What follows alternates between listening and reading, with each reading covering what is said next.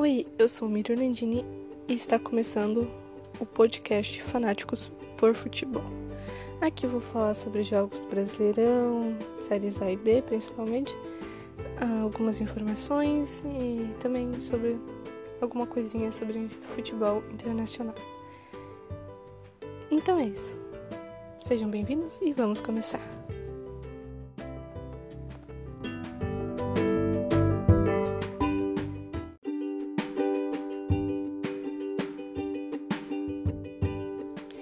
Então vamos lá para as manchetes. goleiro Everson é o novo reforço do Atlético Mineiro. Técnico Cuca com problemas para escalar o Santos. Rede Globo envia proposta de 45,5 milhões de dólares à Comembol para a transmissão da Libertadores e a entidade acha que a emissora pode pagar mais. Band irá transmitir Brasileirão Feminino no mesmo horário que o Globo transmite o masculino. Flamengo tem desfalques no ataque e pode apresentar mudanças. E ainda temos craque do mês e ainda placar dos jogos das séries A e B da oitava rodada do Campeonato Brasileiro.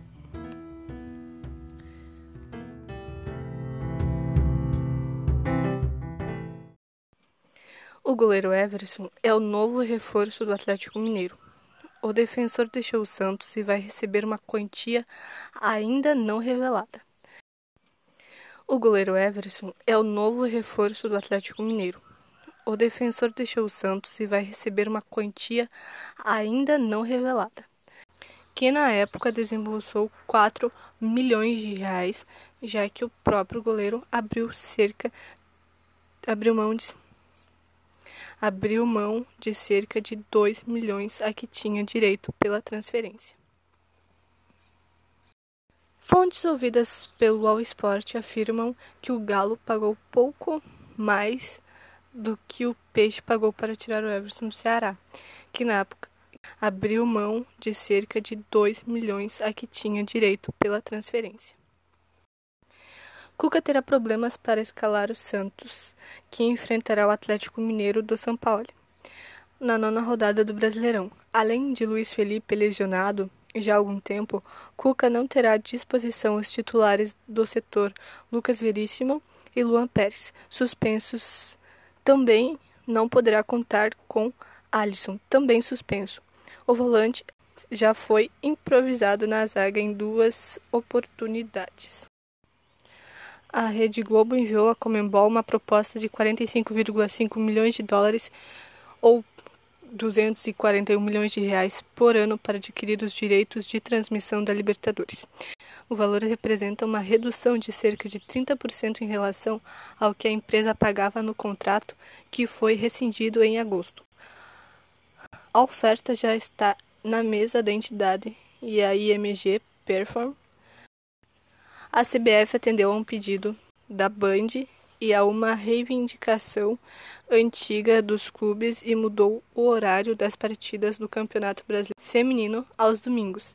A partir do dia 20 de setembro, a emissora vai exibir as partidas às 16 horas, mesmo horário que a Rede Globo transmite os jogos do Brasileirão masculino. A CBF atendeu a um pedido da Band e a uma reivindicação antiga dos clubes e mudou o horário das partidas do Campeonato Brasileiro Feminino aos domingos. A partir do dia 20 de setembro, a emissora vai exibir as partidas às 16 horas, mesmo horário que a Rede Globo transmite os jogos do Brasileirão masculino. O Flamengo pode ter dois desfalques no ataque para o clássico contra o Fluminense no Maracanã, pelo Brasileirão. Bruno Henrique ainda se recupera de um edema ósseo no joelho direito e não deve estar à disposição, enquanto Pedro Rocha, que chegou a atuar alguns minutos contra o Fortaleza, trata uma lesão na parte posterior da coxa esquerda. Para o setor, o técnico Domenech Torren uh, tem como opção Pedro, Michael, Vitinho e Lincoln. Gabigol, que começou a partida contra o Fortaleza no banco, cumprindo o rodízio proposto pelo treinador rubro-negro, deve ser titular no duelo contra o tricolor. E ainda tivemos a eleição do craque do mês, craque do mês do mês de agosto que foi eleito então por jornalistas. O escolhido então foi Thiago Galhardo do Internacional. Brasileirão na, sete, na oitava rodada. Pela Série A tivemos no sábado Flamengo Fortaleza. Uh, o Flamengo ganhou de 2 a 1 no Maracanã. Uh, Internacional e Bahia no Beira Rio. O Inter ganhou de. pelo placar. Meu Deus. Então empatou em 2 a 2 uh, ah, Tivemos ainda Grêmio Atlético Goianiense, que terminou pelo placar de 1 a 1 No domingo tivemos Corinthians e Botafogo, pelo placar de 2 a 2 uh, Ceará e Santos, o Santos ganhou de 1 a 0 Palmeiras e Red Bull Bragantino, Palmeiras ganhou por 2 a 1 São Paulo e Fluminense, o São Paulo ganhou por 3 a 1. Esse jogo aconteceu no Morumbi. Uh, Vasco e Atlético Paranaense no São Januário. O Vasco ganhou por, pelo placar de 1 a 0, gol do Cano, então. Esporte Goiás na Ilha do Retiro. Esporte ganhou por 2 a 1. Coritiba Atlético Mineiro no Couto Pereira, 1 a 0 Galo. Então 1 a 0 Galo. A classificação ficou da seguinte forma: Santos é o sétimo, tem 11. O oitavo, Fluminense, tem 11 também. Esporte com 10 é o nono. Ceará com 10 é o décimo. Em décimo primeiro, Corinthians com 9. Em décimo segundo, Bahia com 9. Fortaleza tem 8 pontos, está em décimo terceiro. Grêmio com 14, com 8 pontos, está em décimo. Décimo quarto, Grêmio com 8 pontos também. Botafogo tem 8 pontos e está em 15º. Atlético Paranaense tem 7 pontos. E aí temos a zona do rebaixamento. Temos o Curitiba em 17º com 7, com 7 pontos. Em 18º temos Atlético Goianiense com 6, Red Bull Bragantino com 6 e em último lugar está o Goiás com 6. Em primeiro, Internacional com 17 pontos. Em segundo, São Paulo com 16. Atlético Mineiro em terceiro com 15 pontos. Vasco com 14 está em quarto. Flamengo está com 14 também, mas está em quinto. Palmeiras tem 13 pontos, é o, é o sexto. Santos. E ainda tivemos jogos da Série B. Vamos lá? Na sexta-feira tivemos Figueirense e Paraná. O Paraná ganhou por, pelo placar de 1 a 0 no Orlando Scarpelli. Na sexta tivemos Ponte Preta e Botafogo de São Paulo. No Moisés Lucarelli, Ponte Preta ganhou de 1 a 0. Operário contra Guarani, esse jogo no sábado. O Guarani venceu por 2 a 1.